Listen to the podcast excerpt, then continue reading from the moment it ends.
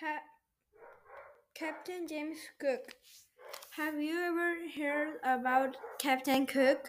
Not Peter Pan's nemesis, the evil Captain Hook. Captain James Cook was a captain in the British Royal Navy more than 200 years ago. He wasn't just a captain, he was also an explorer and a cartographer. Cartographers are people who make maps.